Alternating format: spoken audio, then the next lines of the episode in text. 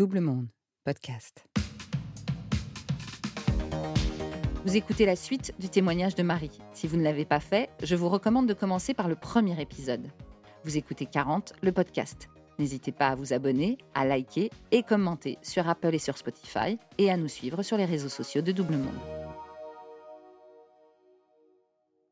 Je m'appelle Marie, je vais avoir 43 ans en juin. J'ai passé 13 ans à faire le tour du monde sur un voilier en famille, jusqu'à ce que la crise de la quarantaine s'abatte sur nous comme une vraie tempête. Les enfants, bon, j'avais dit un, on a déjà fait un dans l'Atlantique, un dans le Pacifique. Donc déjà, j'avais dit, on va pas dans l'Indien, ça va pas faire un troisième. Ça suffit comme ça. Deux, c'est déjà pas mal. Et puis le poids de plus en plus de l'école, moi le stress de mal faire, hein, de pas pouvoir leur offrir ce qu'ils veulent comme étude après, pas vouloir les bloquer à leur expliquer. Les tensions de plus en plus à bord à cause du CNED, à cause de l'école, est-ce que ça sert, est-ce que ça sert pas, qu'est-ce qu'on leur apprend, qu'est-ce qu'on leur apprend pas. Philippines, cette communauté de Français, à se dire mais pourquoi ça serait pas le bon endroit? Pendant six mois, je tiens mon petit business ici, puis pendant six mois, on repart naviguer avec nos tribus. Mais euh, quand ça a commencé à prendre de plus en plus d'ampleur, euh, comment on fait pour euh, faire l'école aux enfants pendant que je suis en train de faire la cuisine, l'hôtesse Et je dis, la solution, vu que le frein maintenant, c'est pas non seulement d'arrêter le voyage, c'est qu'il faut en plus qu'on trouve une école pour les enfants. Donc je décide que je vais tout simplement, avant de monter mon business, monter une école.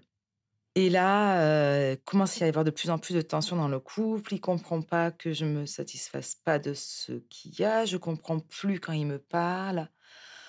On commence à avoir de plus en plus de tensions, de plus en plus de cris, de plus en plus de désaccords. Et euh, je lui dis, bon, écoute, pour moi, pour la mauvaise saison, euh, je pars à Brest. Je mets les on rentrait tout le temps depuis qu'on avait les enfants en France, euh, juillet-août, pour qu'ils voient leurs cousins et la France. Et je dis, on prolonge et on rentrera en décembre. Comme ça, les enfants font au moins quatre mois à l'école. Et puis nous, ça nous laisse le temps un petit peu de réfléchir et de voir un petit peu où on est. On en est. Tout se passe très bien pour lui aux Philippines et pour moi à Brest avec les enfants en fait, petit à petit, j'avais mis tout l'amour que j'avais pour ce capitaine dans mes enfants, qui était mon seul objectif, ma seule passion. J'avais pas de vie extérieure, donc j'ai vraiment tout mis dessus.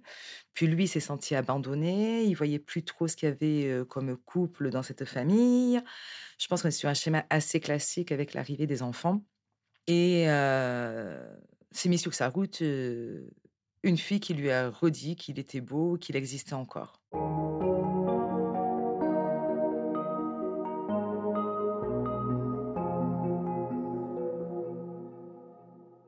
Donc, on voyait la mer gonfler, gonfler, gonfler, le couple s'éloigner, s'éloigner, s'éloigner.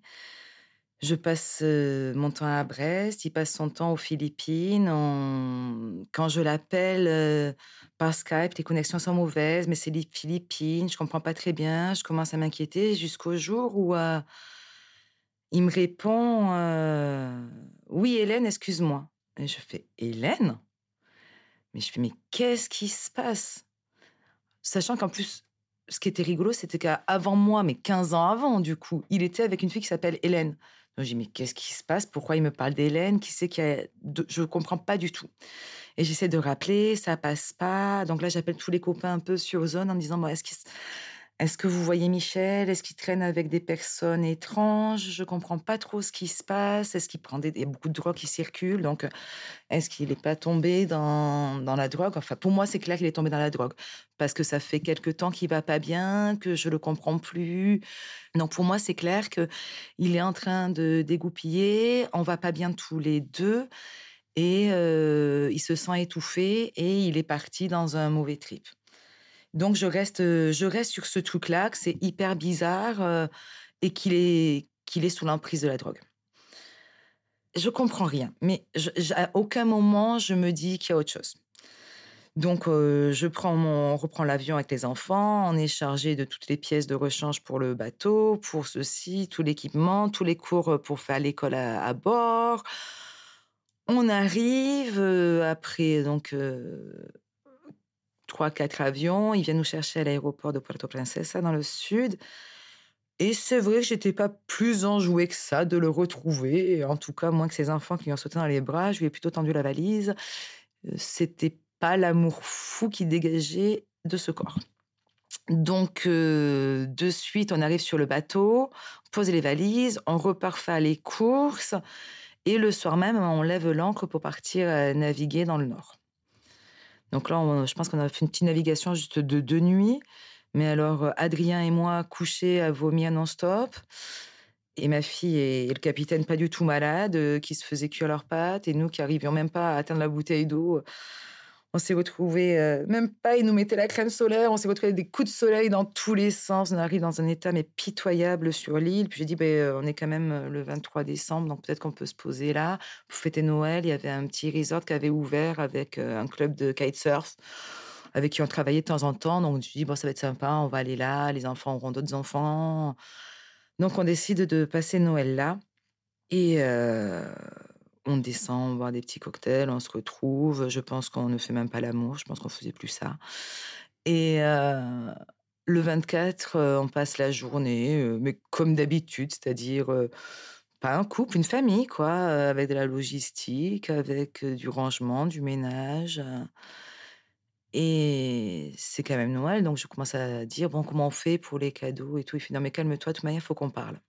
Je fais qu'est-ce qu'il a? Il fait ben, c'est plus possible tu me regardes plus, tu vois plus la personne que je suis. Donc là, ça fait un an qu'on essaye, tu vois même pas que je suis pas bien, donc c'est fini. Happy Christmas. Et là, j'ai quand même eu comme réaction de dire Ok, je comprends, je te demande juste qu'on fasse semblant parce que moi, j'ai ma meilleure amie qui économise depuis 12 ans pour venir nous rejoindre. Et là, elle arrive en février. Donc, je veux qu'en février, on fasse la famille sur le bateau pour l'accueillir et faire semblant que tout va bien parce que j'ai pas envie de lui bousiller les vacances. Il dit C'est original, j'aurais plutôt pensé que tu allais me trouver une solution pour sauver le couple, mais tout ce que tu veux, c'est donc du coup. Euh, je fais Ben oui, tu, je pense que tu as raison, euh, on se comprend plus.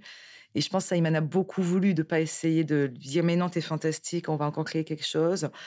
Mais pour moi, il était tellement mal, je le comprenais tellement plus. Et puis moi, j'étais en souffrance, je trouvais que je ne pouvais pas m'exprimer non plus. Que finalement, il disait ce que moi, j'aurais jamais osé prendre comme décision et que ça m'allégeait qu'il apprenne.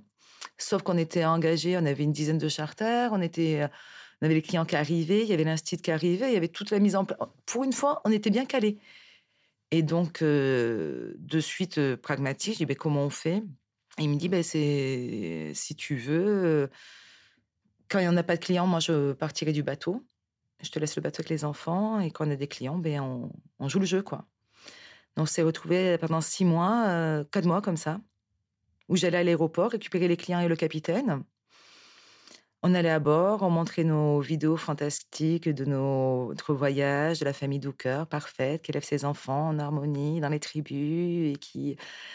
La vie parfaite, voilà. Donc, euh, à dormir dans la même cabine, à, faire tout comme si euh, on était ensemble. Puis, quand les clients partaient, je raccompagnais aussi le capitaine à l'aéroport et il partait en France. Et moi, je comprenais pas. Et au bout d'un moment, j'ai compris qu'en fait, en France, il avait une autre fille, il avait rencontré quelqu'un. Donc,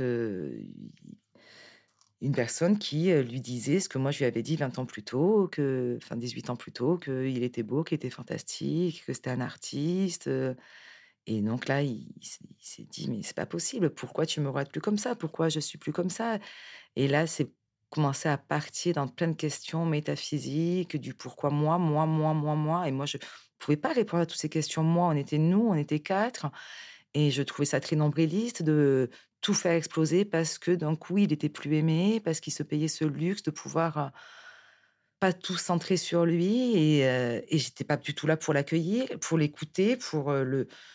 J'étais déjà maman de deux enfants, j'avais pas envie d'en soigner un troisième. Et du coup, changement de vie, répercussion de cette remise en question de sa crise de la quarantaine, de ce à quoi sert la vie, pourquoi je suis là, qu'est-ce que je veux faire, quel sens je veux donner à ma vie, sachant qu'il y en avait quand même déjà pas mal de sens. Et explosion totale du coup de la famille. Explosion des projets de s'installer cette école aux Philippines, explosion de tout ça. Donc, lui, il voulait absolument pas que je reste aux Philippines, Je trouvais que c'était pas, c'était pas un bon endroit pour élever les enfants en mère célibataire, que c'était trop dangereux, qu'il y avait trop de drogue, trop de tourisme sexuel. Je l'en remercie, mais sur le moment, moi, j'étais dans mon projet d'école, je comprenais absolument pas son raisonnement. Donc, je lui ai dit, bon, mais dans ce cas-là, peut-être que je vais aller à Hong Kong ou Singapour, où étaient les familles qu'on recevait, nous, en tant qu'expats. Il me dit, mais comment financièrement tu vas faire et d'abord, comment tu vas faire? Enfin, t'as pas bossé, euh, t'as jamais bossé? Moi, j'avais fini mon BTS, euh, j'avais euh, fait la belle vie pendant 13 ans sur un voilier, mais bon, pas, pas d'expérience vraiment professionnelle. Donc, ben là, pendant qu'il fait sa psychanalyse et qu'il va voir quatre fois par semaine sa psy pour savoir ce qui va pas et qu'il vit sa petite histoire d'amour, je suis avec mes trois valises, mes deux gamins, à essayer de trouver un appartement, savoir comment on va se reconstruire en tant que, un, les enfants, deux, professionnellement, et trois, peut-être si jamais j'ai le temps, la femme euh, que j'ai abandonnée quand j'avais 19 ans à la rencontre de cette très belle histoire d'amour. Donc, moi, la priorité, ça a été de trouver un appartement, de se rendre compte euh, que pour être locataire, il faut des fiches de salaire, il paraît, que ça va être très compliqué, de trouver un travail avant de trouver un appartement, qu'il faut inscrire les enfants pour qu'ils soient dans une école en septembre, qu'il faut choisir un endroit où on se pose. Bon, finalement, j'avais un, ami d'amis euh, qui vendait son appartement euh, Paris 10e, euh, qui m'a proposé gentiment de me le louer le temps qu'il vende pendant deux, trois mois, le temps que je trouve une situation. J'ai donc passé trois ans dans cet appartement, le temps qu'il vende.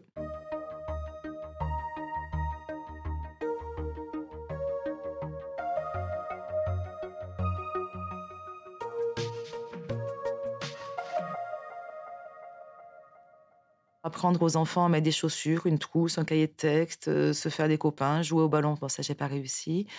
Essayer de formater tout ça pendant que je voyais mon capitaine, petit papillon, qui euh, finalement, malgré tout, est sorti de sa chrysalide et a enfin trouvé sa voie, n'est pas resté avec la personne qui avait été le détonateur, mais en a trouvé une autre euh, avec qui il fait le binôme parfait. Et du coup, si on a une, on va dire, 18 mois, deux ans difficiles où il se cherchait, où moi j'avais l'impression d'être toujours en train de compenser pour les enfants, d'essayer de, de lui laisser son temps, et puis partir sur des, euh, une introspection tellement profonde. Je me disais, mais jusqu'où on va aller quoi? On va finir par s'intéresser aux couches de son arrière-grand-père pour savoir s'ils étaient en lin ou en coton, pour comprendre pour comprendre d'où était sa souffrance, d'où était son capacité à suivre les règles. Enfin, il a fait un travail énorme et à des moments sans fond. Puis il avait besoin d'en parler. J'étais ni la bonne personne ni la mauvaise. Enfin, quand on a passé 18 ans ensemble, dont 13 ans sur un bateau, là, c'est mots contre triple au Scrabble. Enfin, on est H24 tout. Donc, et j'étais un référent en même temps. Je ne pouvais plus l'être il était là, puis il était sur le bateau. Donc, en gros, moi, j'avais les enfants, puis si jamais il pouvait les avoir, enfin, ça a été une période assez compliquée jusqu'à ce qu'il reprenne confiance en lui et que cette crise soit bénéfique pour tout le monde au final. C'est-à-dire que moi, je me suis allégée de quelque chose que je ne me serais pas permise parce que je trouvais que c'était un luxe de se permettre cette crise. Et lui, il s'est découvert amoureux déjà, je pense il se réalise artistiquement, c'est-à-dire qu'il a, il a réussi à faire un projet où il est plus tout seul. Je pense que lui comme moi, on ne se supporte plus, mais on a quand même besoin de se frotter l'un à l'autre à des moments. Et on essaye d'être le moins méchant possible parce qu'on sait quand même là où ça fait mal, qu'il y a quand même des enfants encore à élever. Mais l'autre jour, encore en janvier, là, où moi-même maintenant je commence à me poser ces questions, maintenant que les enfants sont rangés, que j'ai un peu pallier un petit peu à tous les manques. Je commence à me dire, bon, maintenant, euh, what next? Il va falloir que ce soit moi maintenant. Enfin, maintenant que tout le monde a l'air sur ses rails, il va falloir que je trouve la gare euh, vers où partir, vu qu'apparemment, ce sera plus un port. Je ne l'ai pas trouvé, mais je m'autorise à la chercher. C'est encore un autre. Ça, va être plus long, je pense, pour moi. D'abord, me libérer de certaines contraintes, mais déjà m'autoriser à, y penser, c'était quelque chose qui était impensable jusqu'à trois mois. J'étais l'enfant de mes parents. Après, je suis devenue euh, la binôme de ce capitaine. Après, je suis devenue la mère de ses enfants. Mais il n'y a pas eu de Marie toute seule. Marie, euh, aujourd'hui 42 ans, mais il faut qu'elle sache être aussi euh, autonome et indépendante sans le regard, sans l'étiquette la femme d'eux, la maman d'eux. Et c'est un chemin, quand on est sur sa route de hamster à vouloir faire bien, bien pour tout le monde, on prend peu le temps de ça. Et puis, il y a des âges d'enfants qui ne le permettent pas. Il y a des moments où, après, chacun s'inflige, j'ai envie de dire, d'être la mère qu'elle veut. Et je ne regrette pas du tout, parce que ça m'a créé une complicité avec mes enfants. Enfin, c'est. J'étais pas prête, de toute manière, avant, j'avais ça à faire. Par contre, maintenant, voilà, 42, 45, c'est le moment où on commence à mieux se connaître, ou sinon, il est temps. Donc, je vais essayer de rattraper ce temps-là. Je pense que je pourrais pas vivre la crise de la quarantaine de la même manière que l'a vécu mon capitaine. C'est-à-dire que je pourrais pas tout envoyer bouler et me recentrer totalement sur moi-même. C'est dans mon caractère, je pourrais jamais me le permettre. Et peut-être que c'est une erreur, mais peut-être que j'ai aussi besoin d'être, de pas être seule. Mais en tout cas, je pourrais jamais la vivre de manière aussi violente qu'il a osé la faire avec tous les dominos qui se sont écrasés tout autour et ce typhon qui a tout balayé d'un coup. On est devenus adultes ensemble et des adultes bien, différents. Et on continue sur cette route à élever ces enfants qui sont maintenant des préadolescents pour les, leur donner d'autres choses.